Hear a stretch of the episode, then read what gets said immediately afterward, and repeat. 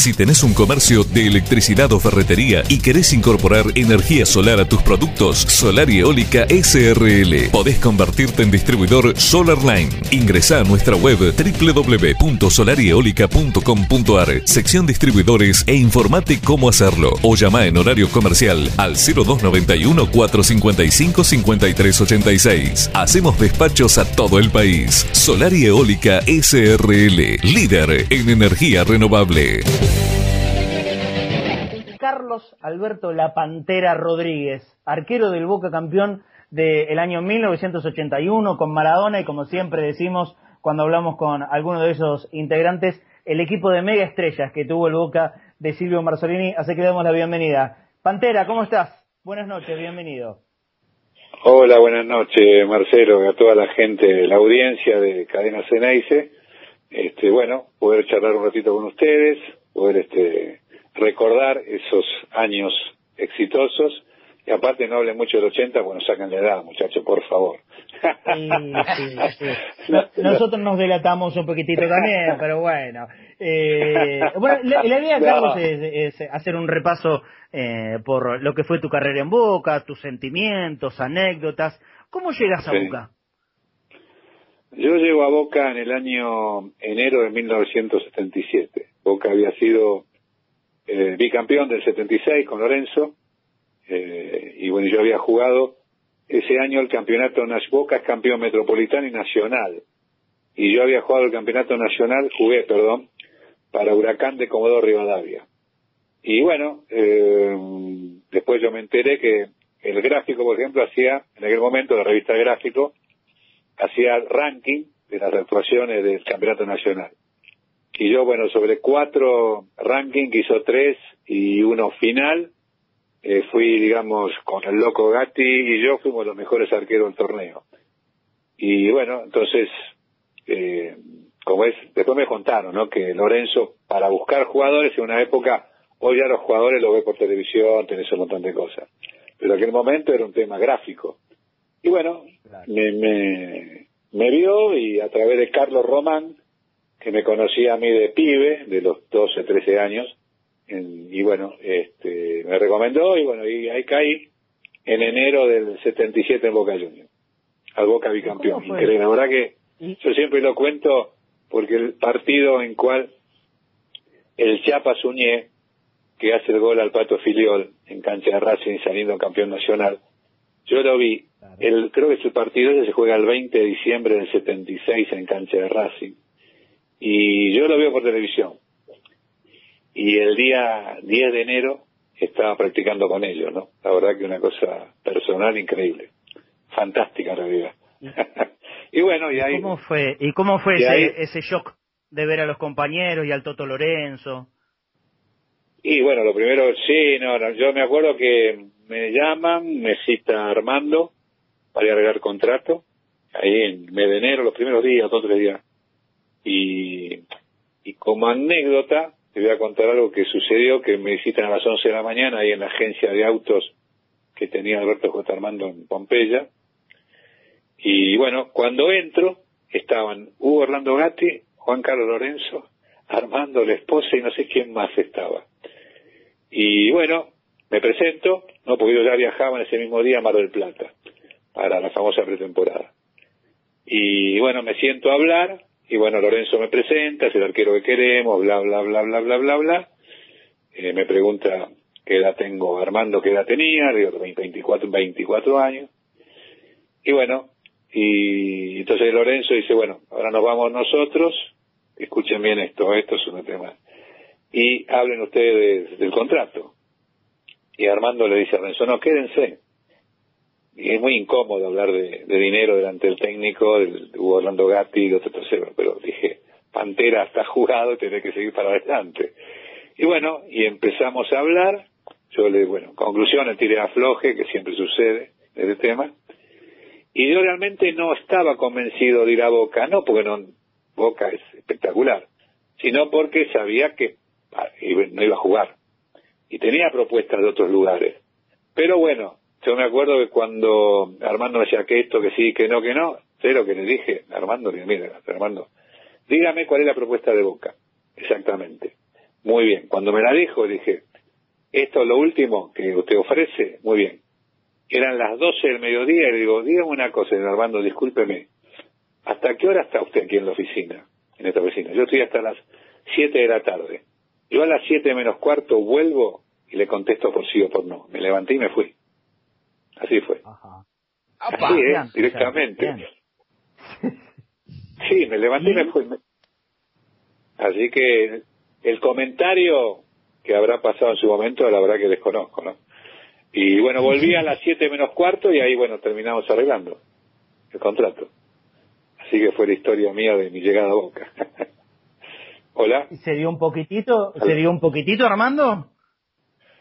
Sí, se dio, se dio, se dio, se dio. Es más, me hizo un comentario, me dijo, señor Rodríguez, escúcheme una cosa, ¿usted qué es, futbolista o economista? Le digo, señor Armando, no crea que usted los precios de los autos en el mes de diciembre sean lo mismo que en enero, le digo, un año después. Y bueno, conclusión, la famosa inflación que vivimos nosotros y, toda la historia que ustedes conocen. así fue. así... de toda la vida. Exactamente.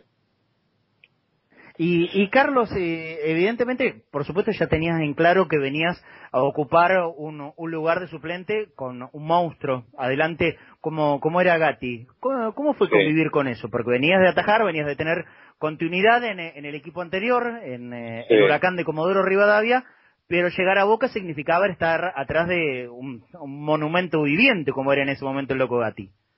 Claro. Y por eso mi duda, mi duda, la duda mía de de arreglar, yo quería jugar. Pero dije, bueno, me la juego y, y como es, en un año pueden pasar muchas cosas. Y efectivamente, yo, eh, bueno, me, empecé a entrenar, me fui a Mar del Plata el otro día y, y bueno, y empecé a entrenar y bueno, yo jugué como 20 partidos el año 2000, eh, perdón, no 2000 no, el 77. Yo jugué mucho más, 20, 20 partidos, una cosa así hasta debuté en primer Boca River, que fue en cancha Huracán, que empatamos uno a uno con, con River, y bueno, así que, y después bueno, me hicieron uso de la opción. Así que pensando, no, me puso mucho, me quería mucho Lorenzo, ¿eh? la verdad que siempre, me pidió él y él, y él me puso, así que bárbaro, pero salió muy bien. ¿Y tu relación, eh, en, la, en la relación humana, en el día a día con Gatti, cómo era? Perfecta, perfecta, no, no, la verdad que tuvimos una relación a pesar de competir, fantástica. No, no, hemos tenido problema para nada. Sinceramente, y mira que competís. Y aparte Hugo, Hugo, era el Messi de Boca en ese momento. Pero realmente el haberlo reemplazado, haber apoyado, haber entrenado juntos, siempre tuvimos buena onda. Este, hace creo que el año pasado hablamos por teléfono, que bueno, le está yendo a España continuamente. Así que no, bien, perfecto, ningún problema, al contrario. Cuando íbamos de gira al exterior o que esté el otro, eh, y jugábamos un partido uno, un partido el otro, y salíamos juntos de compra, a pasear. No, no, fantástico. Lo parece, viste, increíble, pero es real, es una cosa real.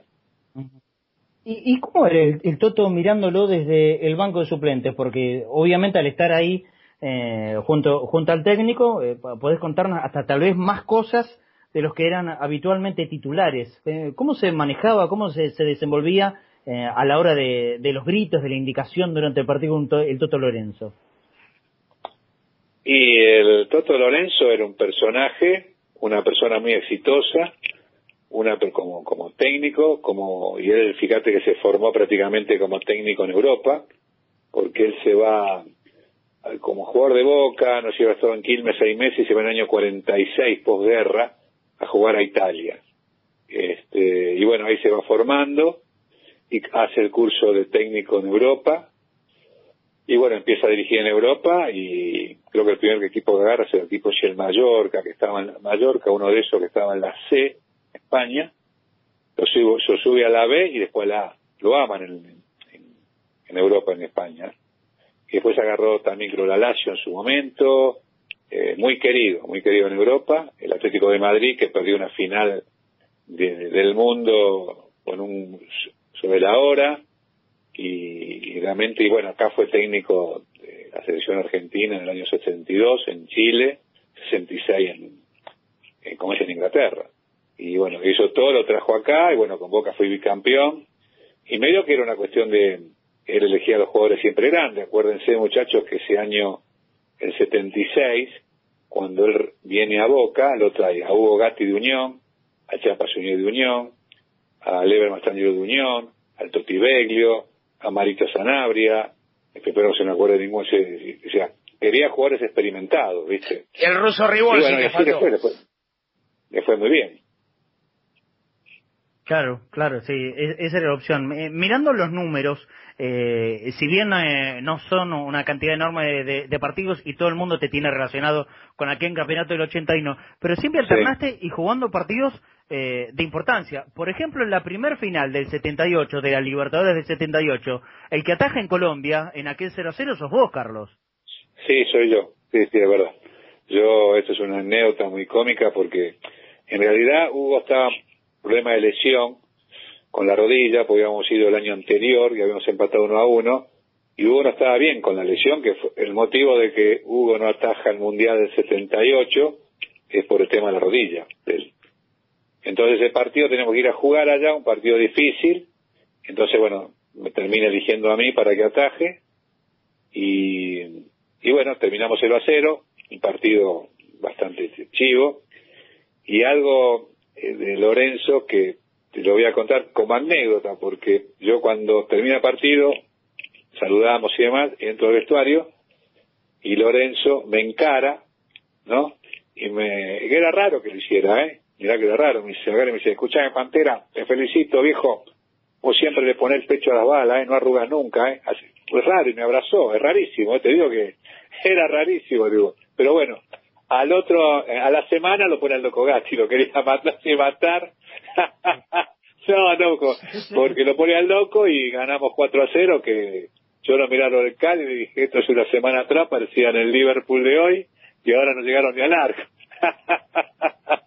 pero bueno, una anécdota muy graciosa, ¿viste? Pero bueno, fue así.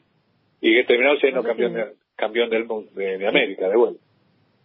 Este tema de, de los arqueros que fueron eh, mucho tiempo suplentes de grandes figuras eh, es algo que siempre me, me causa curiosidad. ¿Cómo lo trabajan mentalmente? ¿Cómo se despiertan todos los días a la mañana? Porque sabes que en definitiva el laburo de la semana es exactamente el mismo que el titular. Tenés que estar al mismo ritmo, no te puedes quedar un minuto.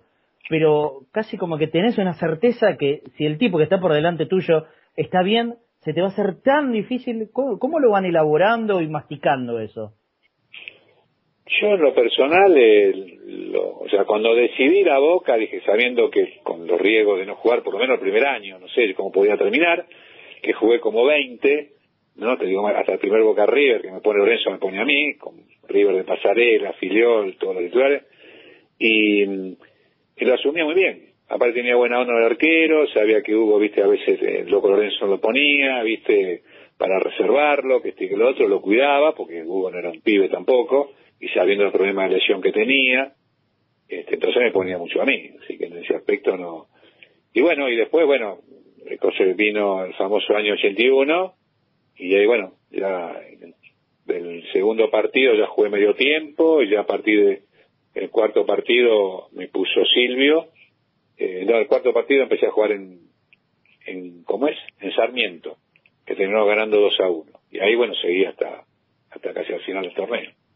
Pero bien, muy bien, la ¿Cómo era? Gracias a Dios. ¿Y cómo era el estilo? El estilo de, de arquero de la Pantera Rodríguez, ¿cómo era? ¿Con, ¿Con qué lo podemos asociar más? ¿Algo parecido al Loco Gatti o al que en su momento era como el contrapunto, ¿no? El Pato Filiol.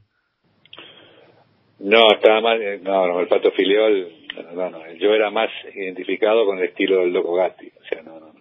El Pato era un tipo de reflejo, viste que el otro, lo mío era más anticipar la jugada, tirar me tiraba, pero era más este del estilo que hubo. Sí, sí, sí, verdad. el, Pato Filiol fue un arquero de reflejo, rápido, viste, una cosa volaba, había un momento parecía imbatible, viste, pero nosotros, o sea, yo me identificaba más con el loco en cuanto al estilo que con el Pato Filiol.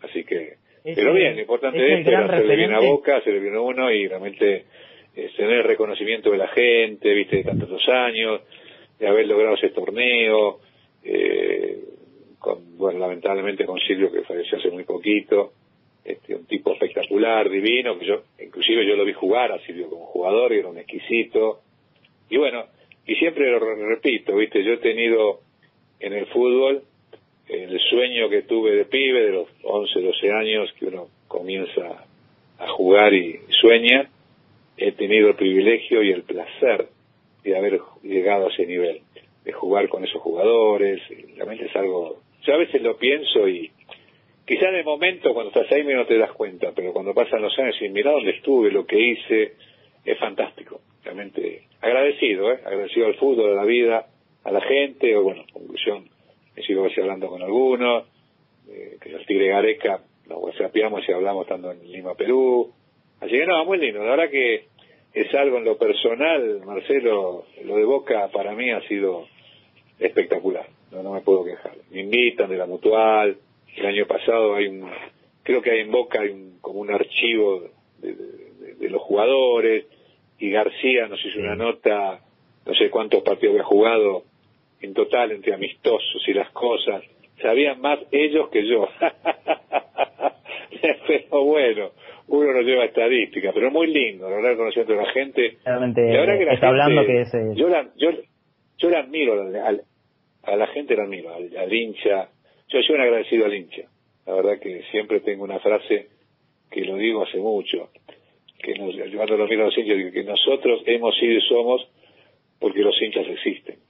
Eso es fundamental.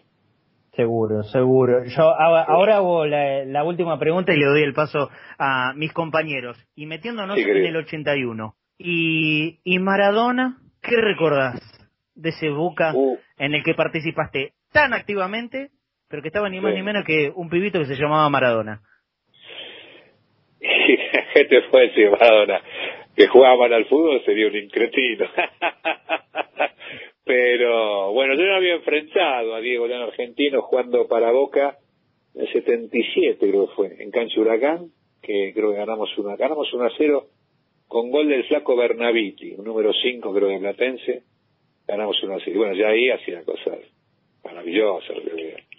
Y después, bueno, ser compañero, cuando vino a Boca, el recuerdo de quedarnos entrenando juntos, de patear tiros libres, penales, ayudado por un par de chicos, ¿viste, Mar? Entrenar. No, muy lindo, la verdad que le pegaba la pelota es una cosa terrible, ¿viste? La verdad que no se puede creer cómo le pegaba la pelota. Y de practicar juntos, estábamos, quedábamos media hora entrenando juntos, pateando, así que maravilloso, o sea, qué privilegio que está practicando con Diego Maradona, ¿viste? Si eso es, es indescriptible, una cosa que por eso lo valoro tanto, ¿viste? Así que feliz, feliz fundamentalmente de haber logrado eso desde lo personal, desde el sueño personal y después, bueno, ni hablar, muchachos, estamos hablando de Maradona. Nos, ponemos de pie para hablar. muy lindo, una relación bárbara, divina, un plantel muy cordial en ese año 81. Este, y en cuanto me preguntaste el tema Hugo Gatti, mira, me estoy acordando que cuando terminó el partido que salimos campeones en cancha de Boca con Racing, que empatamos 1 a 1, no, 1 a 1 fue creo, no, sí, la memoria no me falla. Sí, 1 a 1. Eh, Bueno, todo el, digamos, el fervor de todos, el loco Gatti me vino a abrazar. Hay una, unas fotos, habrá que buscarlas, de dónde, y él me vino a abrazar a mí. Y esto lo voy a contar, si lo conté en otro momento a alguien.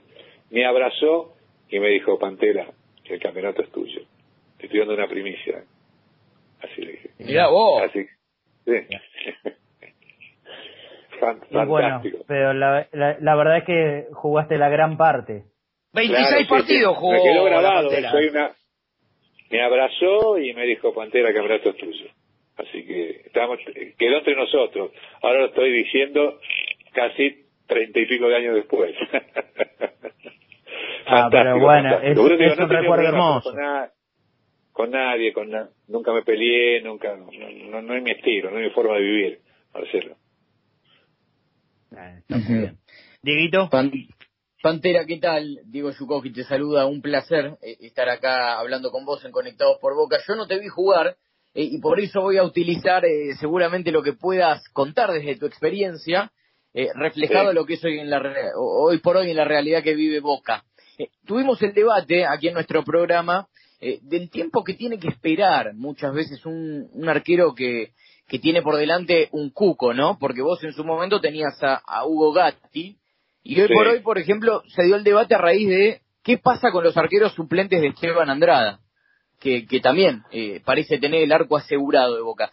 ¿Cuánto a vos te, te demostró esa valía de esperar hasta el momento justo a tener tu momento para poder, eh, dentro de todo, eh, consagrarte en el arco de Boca? Bueno, punto uno, eh, a ver, yo creo que ya en el año 77, Diego sos vos, ¿no? Sí, ¿me escuchás? Sí, sí, sí. Ah, bueno. A veces, nada más que le pido a la gente de audio y demás que a veces me escucho mi voz, ¿eh? está claro que no sé cómo se, se arregla eso. A ver si lo podemos corregir. Yo directamente... No, lo que hay que hacer es poner... Fíjate que yo pensé que no iba a jugar nunca y jugué como 20 partidos. Lo que pasa que, y ahí ya tuve mi notoriedad. Y en el 81, debido al tema, este, ¿cómo es? De, Maradona, Brindisi, Pichicudero, el menos Perotti, el equipo que formamos, este, tuvo más trascendencia. Pero eh, yo sé que es muy difícil cuando está el loco Gatti. Yo ya el primer año jugué. El segundo también jugué la final de América, no es que jugué un partido amistoso, un final de América. Después del 39 no jugué, pues tuve un conflicto medio con, no conflicto, Lorenzo, sé qué discusión, bueno. Y ya el 80 me fui a préstamo, a All Boys, y San Lorenzo Mar del Plata, porque tuvo el año de Ratín, ¿no? El año de Ratín que fue, Boca anduvo mal, inclusive más, yo los enfrenté con, con All Boys, San Lorenzo Mar del Plata, y en el 81 vuelvo, porque yo era jugador de Boca, entonces me llega el telegrama para, como es este, para, para volver. Y bueno, ahí la trascendencia sí fue muy notorio eso, en las canchas llenas, o el Boca llenó las canchas llenas. Pero de hecho yo le digo a los que están detrás de Andrada, y que esperen, viste, sí que esperen la oportunidad, que te decía, hay momentos que vos tenés que, viste, evaluar. Y en caso de que no te sientas cómodo, pedí salir, viste, porque no, no queda otra alternativa, viste. La verdad, es así. No, hay otra. El puesto de arquero tenés a alguien como el caso de Andrada ahora, Fíjate que este pibe de Huracán, creo que se fue ya de Boca, ¿no? No sé, desconozco. Se fue. Martín Díaz, sí. se fue, se fue, se fue. Ah, Lo que pasa es que, Pantera, eh, nosotros, por ejemplo, eh, el debate se dio a raíz de eh, decir, por ejemplo, hoy Boca tiene un arquero que viene teniendo, va, o tuvo rodaje en la selección argentina, en las juveniles, que es Manuel Rofo, pero que no deja de ser un arquero de 20 años. Entonces, el debate surgió porque tiene que ser un, pibe joven de 20 años el arquero suplente o puede tener todavía carrera, sobre todo en el arco de boca, como para esperar y aguardar su oportunidad. Porque, a ver, eh, si Andrada continúa en este nivel, yo creo que es inminente su salida, pero no por algo malo, sino porque lo van a venir a buscar de equipos importantes y, seguramente Boca va a tener que venderlo por cómo está la situación económica. Pero eh, yendo al, caso de este pibe, por ejemplo, eh, ¿vos, ¿vos qué pensás? ¿Tiene que esperar a aguantar su chance o por ahí le convendría ir a otro equipo a, probar suerte y después en caso de volver, eh, volver con, con toda la, la carga que puede llevar, ¿no? Digamos que el puesto de arquero es un puesto que dicen ingrato y toda la historia, tiene más títulos el puesto que... Pero bueno, siempre, eh, si un arquero anda bien, acuérdense, bueno, lo viste, pero Tano, Roma... A ver, Hugo Gatti fue suplente de Amadeo Carrizo y le costó mucho jugar en River. O sea, si bien jugó, jugó muchos partidos y tuvo que esperar y se tuvo que ir también. ¿Entendés? O sea, bueno, lo viste, yo sí lo vi. Pero es un puesto que es así, o lo asumo pero por más que tenga 20, 21 años, 22 años, chicos, podés jugar al fútbol. Si vos jugás con el con la delantero con 20 años, podés jugar con el arco con 20 años, pues para eso estás. ¿Para qué estás ahí? Si, si, si vos no, no, tenés la confianza, llega, bueno, hay que esperar. Llegado el momento, si muchacho me quiero ir, viste, bueno, puede verás otro tema ese, pero es un puesto que en cuanto alguien tiene un, un arquero, un equipo que anda muy bien, yo sé que es difícil, entonces, pero un arquero suplente, suplente tiene que haber. Pero es, es el puesto, muchachos, eso pasa no solamente en Argentina, en el mundo. ¿Entendés? Fíjate que, a ver, eh, Romero, chiquito Romero, jugó, no jugó, es suplente, está en Europa, ¿viste? No es titular, titular 100%. Y sigue estando, y bueno, después será otra historia. pero es así, es el puesto es único. O sea, vos si jugás de, no sé, de, de 8, por ahí te ponen de carrilero por derecho, pero el puesto de arquero es arquero y punto. No puedes jugar de 2, no jugar de 3 ni de 9. Y bueno, eso hay que esperar y bueno, y siempre se da, ¿eh? Si vos sos bueno, seguramente te van a poner, no te hagas ningún problema. Siempre aparece la oportunidad y cuando tenés la oportunidad tenés que aprovecharla. ¿viste? Eso es. Pero no tiene que ver si tenés 30 años atajás mejor y tenés 22 te atajas peor. No, eso, eso es solamente habladurías. Muy bien, eh, la pregunta mía tiene que ver con el apodo. ¿Por qué Pantera? ¿Quién, ¿Cómo surge el, el apodo de Pantera? Y bueno, porque el, por el personaje de la Pantera Rosa, Diego. Diego te dije, ¿no? ¿Está bien? Sí. Y ahora, ahora soy Claudio, pero... pero Ah, Claudio. eh, te, te saludo, bienvenido obviamente, y yo conozco la historia, pero me gustaría que la cuente vos, este... La historia de, es de tu voz. el personaje de la Pantera Rosa de los años 70, ¿no?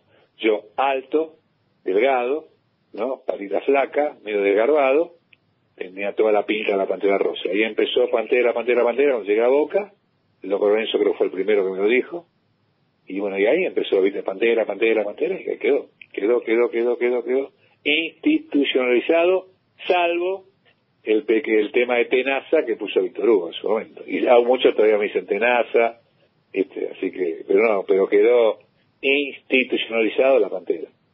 Y no me, no me pone mal, que- institucionalizado que, que, que te lo pones en la camiseta. Claro, esa camiseta que está ahí en, en la foto es una histórica que me la pone, me acuerdo esa calcomanía, eh, Oscar Tubío, eh, del Jardín de Oscar, que también había puesto los nombres Claro. En la camiseta cuando jugamos eh, con, con los alemanes, la famosa en Borussia, en Canche Boca, me puso nombres a las camisetas. Y un día, bueno, llevé la remera y me puso la, la pantera rosa y quedó. quedó por los años. per- perdón, y va a aquí- seguir. aquí Así que agrego yo. Aquí agrego yo, Pantera, hay que tener, eh, eh, hay que tenerlo bien puesto, ¿eh? Para usar el buzo con la pantera rosa en el arco de boca. Y sí, la verdad que, claro, porque ahora, viste, se ponen vinchita, cualquier cosa, se pintan los pelos, tatuaje, pero en aquel momento, que un adelantado fue Hugo, ¿eh? Hugo, Lo- Hugo Gatti fue un visionario, no visionario, eh, una personalidad para eso tema. Usted, usted no se acuerda. Hugo, jugando para River, para River, en cancha de boca, ¿m? Entró con el pelo teñido, muchacho, año 65. El teñido, muchacho. Hoy te lo- había que teñirse el pelo en esos años ¿eh? y entrar a la cancha atajando para River en- con boca en cancha de boca. ¿eh?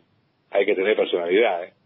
Y después, me acuerdo, y después se ponía rojo, verde, amarillo, cuando fue a gimnasia, de todo. Y Hugo Gatti, en cancha de boca, jugando también para River, le tiraron una escoba, ¿no? La hinchada de boca, porque viste, cuando tiraban papelitos quedaban en el área chica o en la, en el área muchos, muchos papeles. Agarró la escoba y se puso a barrer los papeles. Ovación de la hinchada de boca. Un fenómeno, un fenómeno. La verdad que en ese aspecto hay que sacar el sombrero con Hugo. La verdad que sí. Otra, otra época, otra época, yo no sé, no sé cómo se tomaría hoy, pero bueno, el loco Gatti era, era un estridente que de esa forma, se juga- increíblemente, jugando con, eh, para, para el arco de River, se termina ganando la hinchada de boca. Sí, sí, fue así. Así es real, eso es real, no lo inventé, es real. Pero bueno, eh, son personalidades, momentos, viste, pero bueno, entró en la historia. Hoy sigue, tiene, Hugo tiene hoy 76 años y sigue trabajando en fútbol, viste, bueno, y sigue viajando. Y eso es fundamental. Él, él tiene un personaje que lo sigue, digamos, explotando desde el punto de vista comercial, que es la realidad.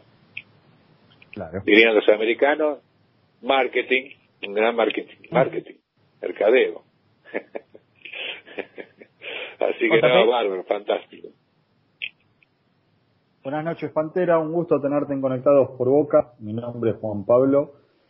Yo te quiero preguntar, eh, Sí, tal vez de los dos goles más importantes del Metropolitano del 81. Eh, yo por edad no los viví, pero infinidad de veces los vi en repeticiones. Uno es el gol de Maradona. Eh, tuviste una vista desde el otro lado, pero privilegiada. Y también tuviste una vista privilegiada no solo del gol de Perotti, sino de la avalancha de, de la hinchada de Boca. ¿Qué recordás de, esos dos momentos? No, ese partido, la avalancha que se le gana Ferro 1 a 0 en cancha de Boca, ¿no? Sí. Claro. Claro. Y pero ahí atajó el Loco Gatti ese partido, ¿eh? Pues yo lo vi, pero igual fue terrible, realmente saludo. Eh, Boca tenía, atacaba y te mataba. Te mataba. Con el Mono Perotti, con Diego, con Miguelito el Pichicudero. Terrible. La verdad que eran cuatro jugadores bárbaros y encima goleadores que hacían goles. O sea, no, no es que solamente jugaban. Así que fue fantástico. Esa avalancha fue, fue terrible. Realmente, a veces yo he visto imágenes, eh, a veces que la ve después de tantos años, los partidos, y mirá, mirá, la gente que había en la cancha, ¿viste? Uno no tiene la memoria, pero cuando ven las imágenes es impresionante, realmente fantástico.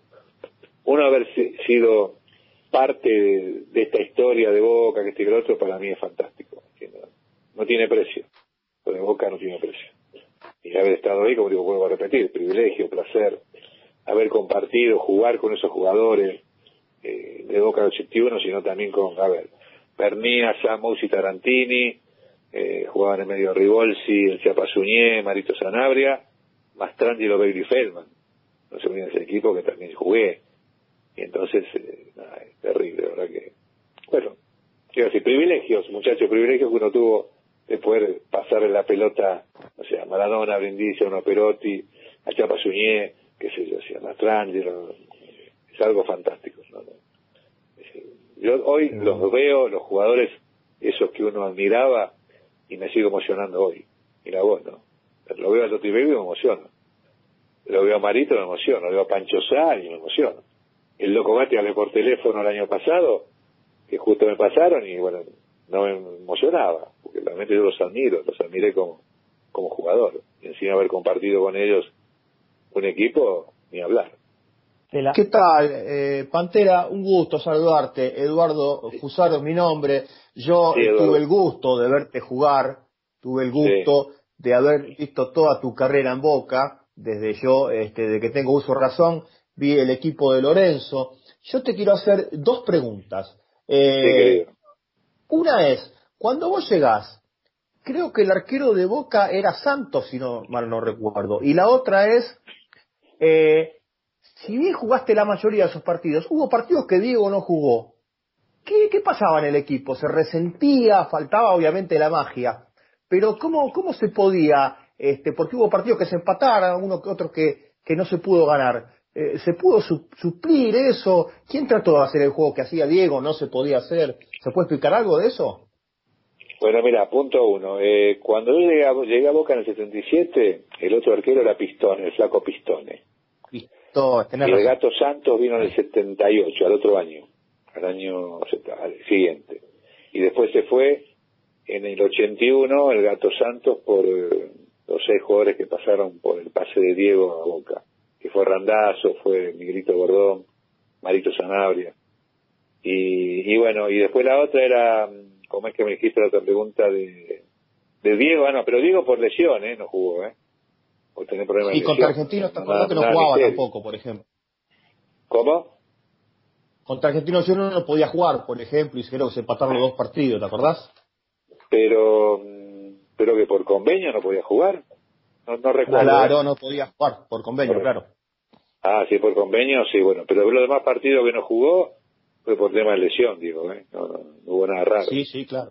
Se lesionó, se tiró, ¿viste? Eh, en medio semi-desgarro, ¿viste? De momento se no jugó por eso. Nada más, no hubo, no hubo otra razón, ninguna otra razón. Pero que no jugó la rompió, la verdad que. Pero que la rompió también, claro. muchacho, fue Miguelito Brindisi, ¿eh? Miguel, hermano Perotti, o sea, lo, Pichi Escudero la rompió, muchacho. El Pichi hizo goles, una ladilla, corría, tiraba centro, hacía goles. Es fantástico.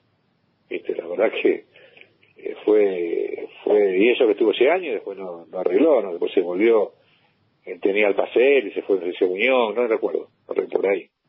nada, algo fantástico, muchacho. la verdad que uno vivió de adentro y ustedes de afuera, pero fue fantástico. Pantera, eh, eh, eh, una cosita, Claudio. Ese ese equipo, con los nombres, ¿no? Con las figuras que me, que me acabas de nombrar. Yo exagero, yo exagero si hago un paralelo con lo que hoy es un equipo de estrellas como Barcelona o como Real Madrid. Esa época de Boca, ese equipo del 81.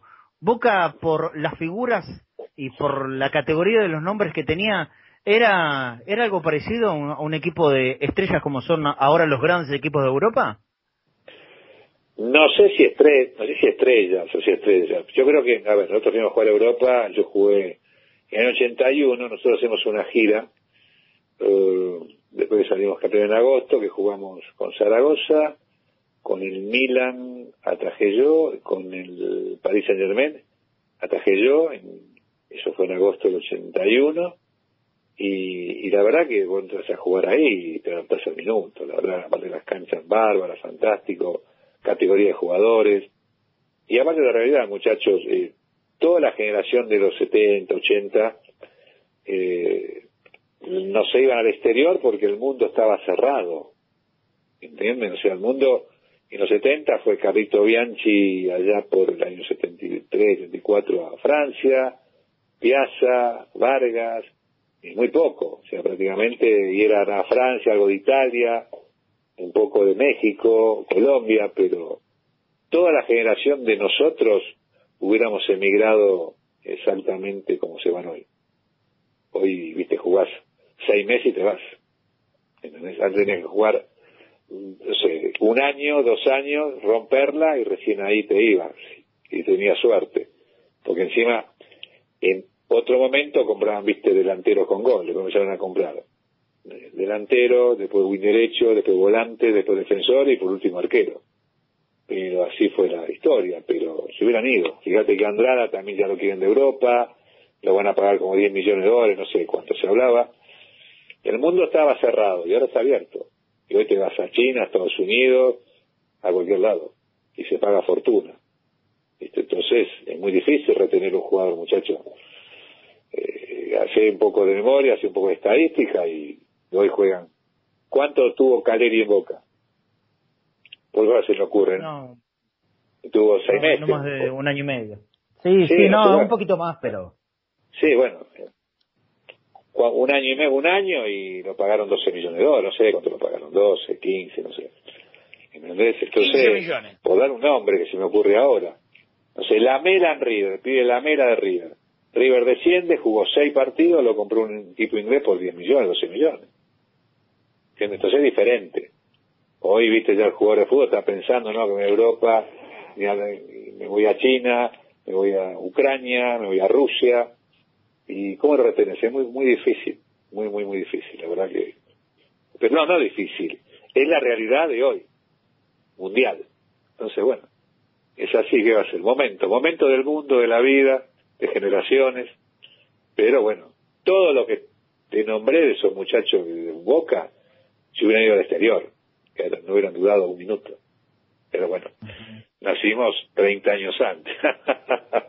¿Qué va a ser? tal cual, tal cual. Es, una, es una realidad. Y Pantera, te lo voy a correr a Diego por razones obvias. Eh, de, de, todos tus compañeros que tuviste en, en aquella época de Boca, ¿cuál fue corriéndolo a Diego, repito, el que más te deslumbró, que si no puedo creer lo que hace este tipo dentro de la cancha. No puedo creer, yo no podía creer lo que hacían de la cancha. Mirá, nosotros tuvimos una charla, cuando llega Diego a Boca, eh, yo lo recibo, yo nosotros estábamos concentrados en la candela, eh, no me acuerdo, haciendo pretemporada, teníamos un partido amistoso, no me acuerdo, estábamos terminando de almorzar y estábamos en una galería ahí, no me acuerdo con qué estaba, con un chico que jugaba de tres, Alonso, de barba, bueno. Y justo Diego deja el auto en la entrada de la candela y viene caminando con Jorge el Pire. Y bueno, nos conocíamos porque habíamos jugado en contra. O sea, hola Diego, ¿cómo te va? Que este que el otro. Y después, bueno, las cosas que hacía Diego era chico fantástico, esa cosa de otro planeta. No se podía creer. Mira que yo te dije, me quedaba a reticar con él, nos quedábamos juntos entrenando. ¿Viste? Tiro libre, penales, todo así. La cosa, pero fantástica. Te saca te remata en un, no mueve la pierna y te saca te patea al arco. no tiene perfil y pum, te pateó, te mató. Una cosa de otro planeta, la verdad que no. Eh, bueno, muchachos, si lo reconocen en todo el mundo, ¿viste? Más, mirá que le pegaban a Diego Patada, ¿eh? Mirá que le pegaban. Y se la bancaba. ¿Viste? Hoy lo cuida más a los jugadores, ¿eh? Creo que no se le pega tanto, porque te castiga más, se ve más, la televisión ya te, te manda en cana, este ya está el famoso bar, y bueno, me parece bárbaro, ¿eh? No, y se la bancaba. Así que, pero fue espectacular, muchachos, ¿no? No se olviden que no por eso reconocieron todo el mundo y las cosas que hizo, pero bueno. Y vuelvo a repetir. De los lugares, imagínate con los lugares, jugando al fútbol, ¿no? de, los lugares de donde te llevó el fútbol y donde te llevó Boca en particular y en aquella época de Diego que jugaban amistosos todo el tiempo y en los lugares más raros eh, entre comillas. Eh, ¿Cuál es el que más te, te deslumbró, te quedó en el recuerdo? Porque yo veo acá y hay partidos en Costa de Marfil, en Hong Kong, bueno, con la selección de Japón, en Malasia, en Guatemala. ¿Cuál es el que te queda más en el recuerdo? Y bueno, en todos esos lugares que nombraste fui yo. O sea, la Malasia, o sea, fíjate que en enero del 82 eh, fuimos a Japón, una gira que estaba, era eh, Japón, Hong Kong, eh, la Malasia, eh, ¿qué más? Sí, bueno, que salimos, que salimos en enero, el 2 de enero creo se viajó. Y bueno, jugamos en Estados Unidos, era el Mundial de España 82, y fuimos ahí a Japón, que jugamos, y Hong Kong, que la gente estaba repleta la cancha, eh, jugamos en el Estadio Nacional de Tokio dos partidos con la selección, casi un frío, en enero, muchachos, de verdad que este, terrible. Y jugamos en Kobe y ganamos 3 a 2 ese partido a, las 6 de la tarde que hacía un frío menos mal que atajó Hugo pero hacía un frío terrible. Pero son lugares exóticos que uno fue a jugar y realmente la pasamos muy bien. Pero Hong Kong, la Malasia Costa de Marfil. En Costa de Marfil muchachos no sé sería una anécdota muy cortita eh, ganamos 5 a 2 creo 4 a 2 y me acuerdo que empezó el partido, creo que a los cinco nos embocan un gol, que yo, viste, como Maga tirar centro y le pateó al arco, me embocó, y un morocho, no, no de color, jugaba bárbaro al fútbol. Y vos sabés que, estoy acordando y me río. Estábamos todos al ataque, viste, porque nos paramos en la cancha, viste, la defensa jugaba Pancho Sá, fue... y se viene solo. Arranca, pide un offside, sigue, sigue, sigue, sigue, ¿y qué hago yo? dije, esto lo tengo que agarrar. La única manera es hacer un tacle tipo los Pumas. Hoy me hubieran echado, ¿no? Entonces me amaba por un lado y me le tiro como el mejor tacle. Y rodamos y caigo encima de él, viste, así. Y no en idioma que me estaba insultando, muchachos, desconozco. y le agarré la cara y le digo, no te chive. Le pegué un beso y me fui al arco. La carcajada de toda la cancha fue terrible. Lo mío también era una cosa. Yo me quería divertir, muchachos, que una cosa. Divertir jugando al fútbol, de mi forma de vivir también. Pero bueno, una anécdota muy graciosa, la verdad que. Pero pero no, era raro, ganamos 5 a 2, viste, la verdad que. Lugares exóticos que solamente. Que uno tiene que agradecerle a la vida, al fútbol, a esos lugares que conoció. ¿Y en, y en esos lugares qué era Boca?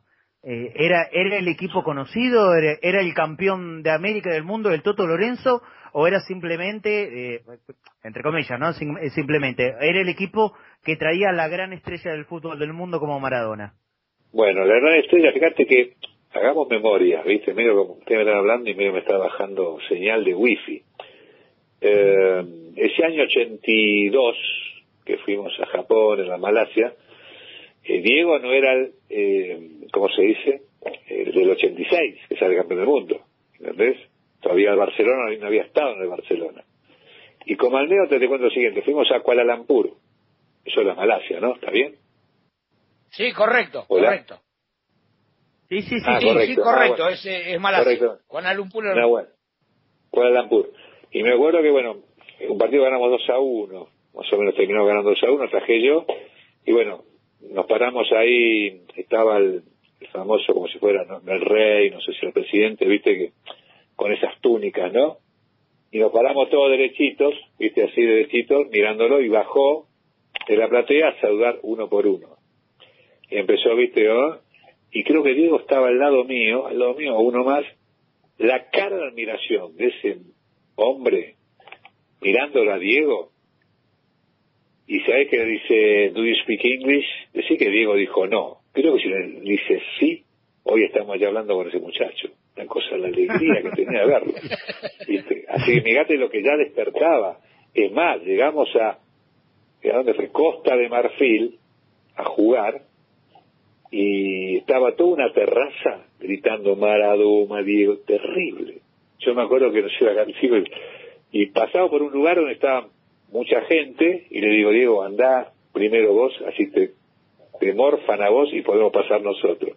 No, la admiración que tenía de Diego, terrible, es una cosa... No, lo que mueve Diego, muchachos, es algo fantástico. Realmente hay que vivirlo, hay que vivirlo, sentirlo. Hong Kong, y fuimos a Hong Kong, viste, en ese y la verdad que también ganamos 2 a 0, un equipo, yo lo llamaba el Seiko, algo así, que tenían de refuerzo un par de jugadores, jugó el número 9 alemán, el, famoso este que fue goleador de 74, no sé cuándo, Müller, Müller, Müller jugó para ellos, y este, pero también Diego es, es una admiración terrible, es algo, un, carisma, una fantástico, no se puede no se puede decir palabra, ¿viste? Realmente lo que despierta. Fíjate que lo, está lo sigue despertando Diego hoy, muchacho, en el mundo, no en Argentina. Y Diego tiene 60 años y no juega más hace bastante. Así imagínate cuando jugaba. Fantástico.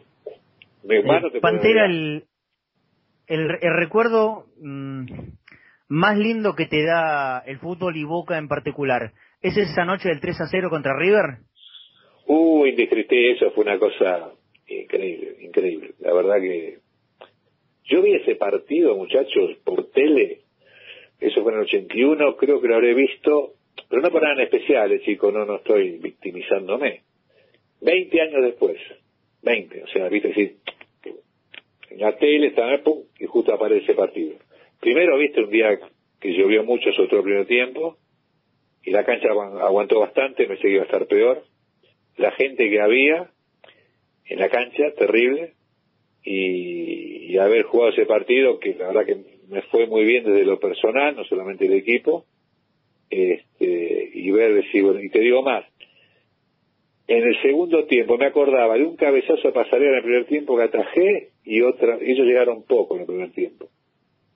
Y en el segundo tiempo que llegaron tres o cuatro veces que yo tapé mano a mano, sé que me había olvidado, muchachos, sé que yo me había olvidado totalmente de eso, de esa jugada dije, ah, mira vos que, viste, porque uno se olvida, chicos, y no te puede acordar algunas cosas y de otras te olvidas, es la realidad.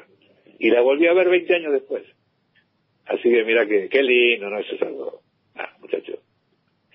No se pueden medir las palabras para agradecer a la vida, al fútbol, a todo eso, y ese partido que es inolvidable con los golitos, goles de Miguel, y ni hablar el de Diego, ¿no? Ese que enganchó así, rumbo y bueno, y la metió junto al palo.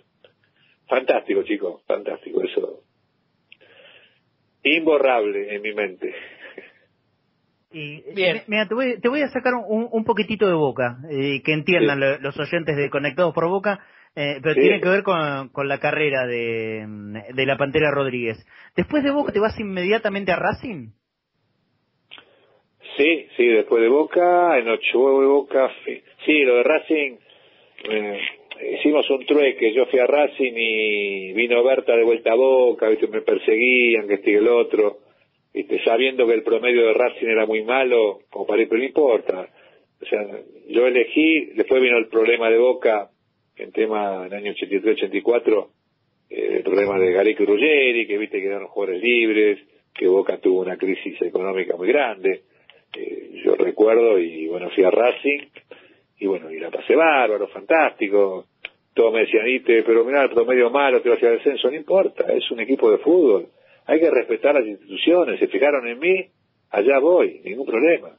¿Viste? Porque es así la historia. Si vos te piden por algo, bueno, voy, vamos. Y bueno, y así fui, la verdad que eh, fantástico. Racing es un club grande, ¿viste? Sí, bueno, es como, el promedio del descenso es, como, a ver, como Diego ahora, que fue como técnico, y el promedio de que tiene gimnasia.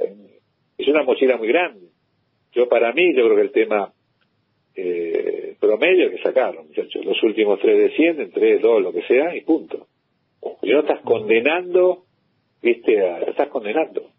Es muy difícil. Bueno, muchachos, se fue arriba, se fue Independiente, Racing, se fue San Lorenzo, es decir, un montón, o sea, no, tampoco la muerte de nadie, muchachos, no, no hagamos una historia de lo, un drama de algo que no existe. Y, y, en ese momento, bueno, que, lamentablemente te tocó descender con, con Racing, eh, ¿en algún momento te replanteaste y dijiste, pues la pucha, me hubiese quedado, más allá de los ríos en los que ya se empezaba a meter boca económicos? No, no, no, no. Es más, fue una decisión personal, muchachos, sí, ¿eh? no, no. O sea, me pidió, este, me acuerdo Guillermo, si bien es mi representante, es un amigo, lo conozco hace 40 años, me decía, Pantera me están llamando, que este y que el otro, digo, Guillermo, pero bueno, no sé, que si tenemos que arreglar el contrato, este un tema económico, el pase era de, eh, como de boca, si lo quería comprar o no quería comprar, viste, es un despelote terrible. Y fíjate que si firmé 15 minutos después de cierre de pase, que este y que el otro, por un tema económico, pero fue una decisión personal, muchachos, pura y exclusivamente mía, mía, mía, mía, vaya, no importa. Me dice, te vas a ir a la vez, no importa, no, voy a morir, no voy a agarrar cáncer terminal, queda tranquilo. Se fue Batistuta con la Fiorentina a la vez, se fue Pumpido con el equipo español a la vez. ¿Y cuál es el problema? nada, no pasa nada. Este, uno lo lamenta, pero, pero fui a un club donde un promedio que de pronto, a modo de defensa personal, yo no había provocado. Porque vine son tres años y ya lleva dos años y medio de eso. ¿Y qué puedo hacer? No, ni puedo, chicos. No hagamos un drama donde no existe. Para mí no, no existe drama. El drama son otras cosas, muchachos. No es un partido de fútbol, una cosa así. Tenemos que empezar a recapacitar. Por supuesto. JP. Pantera, eh, justo recién nombrabas el caso de Gareca y Ruggeri y el hincha de Boca les hizo las cruz a los dos, este, casi como traidores. Eh, pero Ruggeri, eh, futbolísticamente, ¿qué puedes decir de, de su paso por Boca cuando te tocó tenerlo por delante tuyo en el, en el 81 sobre todo, como jugador. No, el Cabezón anduvo bárbaro, muchacho. El Cabezón un defensor espectacular. La verdad que, bueno, en vano lo demostró el tiempo que jugó. Eh, él había debutado ya en el año 80 con Ratín y después se financió el 81 y después este, ya fue a la selección, lo todos conocen un defensor que cabeceaba muy bien en defensa, en ataque, ahora no le pidas que tire un caño. Bueno, tampoco, viste, defensor. Era áspero, pero bueno, pero triunfó, fue a Real Madrid, fue a River. El, el tema este de, ¿cómo es? El de River me parece que están exagerando, muchachos, la verdad que, te vuelvo a repetir, son jugadores de fútbol, viven del fútbol, y en ese momento Boca hacía ocho meses que no pagaba que quisieron quemar la casa. Otro, muchachos, ¿por qué no recapacitamos un poquito? Es un partido de fútbol. ¿Entendés lo que te digo? Entonces, el tipo que eligieron me pide River, y bueno, voy. También fue el Beto Menéndez de River a Boca, de Boca a River. A ver, Di Stefano dirigió a Boca y a River. Dirigieron traidor a Di Stefano, pues fue a dirigir a River y a Boca. O Muchachos, por favor. Me parece que estamos exagerando las cosas, ¿viste? Para mí. Porque después, en definitiva, un jugador de fútbol, como cualquier personaje de la vida, de, que somos seres humanos, queda seco y arruinado el día de mañana, nadie le tira un mango al jugador de fútbol, a, nadie. ¿Entendés? Eh, ese es el tema. Entonces tuvieron la suerte de poder ir al exterior el Tigre Gareca, se fue a Colombia, tuvo tres meses en River, el que más se quedó fue el cabezón. Pero, pero es tu profesión, muchachos, y vos tenés que vivir de eso. Para mí fue exagerado eso. Pero muchas cosas pasan chicas en el fútbol. No sé hoy cómo está, desconozco, hace muchos años que no juego, pero tenemos que dejar de dramatizar. Por eso me enojo, más me enojo no a veces cuando escucho dramático partido. Muchachos, sáquenlo de la, del vocabulario, no, nada dramático. No hay un partido de fútbol dramático, intenso, eh, apasionante, ¿viste? ¿Entendés? Entonces, eso es lo que tiene usted. Usted tienen una responsabilidad social cuando transmiten un partido, hablan de fútbol. No se olviden que están, hay gente, mucha gente lo está viendo y escuchando. Entonces tienen que tener responsabilidad cuando dicen algo. No pueden no hacerse cargo de cuando se equivocan. Entonces por eso estos, estos temas que a veces me enojan, eh, cuando dramatizan el fútbol, no muchachos, el fútbol no es un drama. Olvídenlo, no es un drama. Punto. Para mí, para la Pantera. Y para muchos también. Así que para ustedes también hay que cumplen ustedes como periodistas función social, muchachos. Por favor, sean responsables. Nosotros lo matamos a Messi, muchachos. Hizo 4.458.000 goles. Lo quieren en todo el mundo. Y lo cuestionamos nosotros, pecho frío. Terminamos hablando de historia argentina. empezamos en 1810 y creo que terminamos dentro de 10 años de hablar. Es así. Pero bueno, eh, estamos estamos en charla con Carlos eh, La Pantera Rodríguez y ya, ya te vamos a ir liberando, no te preocupes, Carlos. Eh, pero quiero hacerte un par más. Hoy el fútbol cambió. Hoy el fútbol necesita del arquero como casi como un integrante de campo más y se va cada vez más hacia eso. En este estilo de juego, lo que era también el loco Gatti como un adelantado, ¿vos te hubiese sentido más cómodo que como cuando atajabas en tu época? No, todo, todo aquel que sabía jugar al fútbol en el puesto que le tocara actuar, arquero, número dos, número tres, número cuatro, delantero, lo que sea, estuviera destacado en esa época. O sea, nadie que tiene condiciones, viste que la cancha es más rápida, menos rápido, pero punto uno el arquero, y después hay que ver la función, ¿cuál es la función del arquero, muchacho? Es atajar. No que me pongo en desacuerdo que pasar la pelota para atrás, que quien salir jugando. Pero no te olvides que el arquero no puede arriesgar mucho, porque eh, arriesgar en el arco es gol. Si arriesga el número 9, y para que lleguen a tu arco, viste, tardan. Pero el arquero, entonces, primero, que ataje, que esa es la función. ¿Cuál es la función del delantero? Que haga goles. Vaya que si la puede jugar mejor, si puede ser hábil, mejor. Palermo era hábil, jugando al fútbol, no, pero te, hacía 400 goles. Entonces, esa la, ¿cuál es la función del marcador de punta? Marcar al delantero de ese lado. El defensor, por eso hay defensores, mediocampista, delantero y arquero. La función número uno, el arquero es atajar. Por eso usa las manos. Ahora, que tenga habilidad con los pies, fantástico. Pero si la pasan por atrás, no arriesgues. Pegale como viene y tirar a la tribuna. Para mí la función número uno, que después en la semana practiques, porque también tiene que depender de tu compañero. Vos me la pasás atrás y querés que yo qué, haga. Si yo, si ningún compañero se, se acomoda para hacer el pase, tiene que pegarle para arriba. Pero para mí la función número uno es usar la mano y atajar. Hay algo que da vuelta, que se llama balón, que no tiene que pegar en las redes. Función número uno. Después si le querés agregar otra función, otra historia. Pero primero, para mí lo primero es eso. Perfecto. Y según tu gusto, ¿quién tiene que ser el arquero de la selección? ¿Quién es el mejor arquero argentino? ¿Está entre Andrada y Armani? Sí, son Boca y River, sí, son, estuvieron ¿Qué está atajando? Armani, ¿no? Ahora estaba atajando, no me Armani estaba atajando. Eh, Andrada fue, sí. en, la, selección, en la selección eh, pareciera estar un escaloncito adelante eh, Andrada últimamente, pero es, es una cosa peleada. ¿A vos quién te gusta más de los dos? Yo creo que cualquiera de los dos puede atajar tranquilamente, cualquiera de los dos.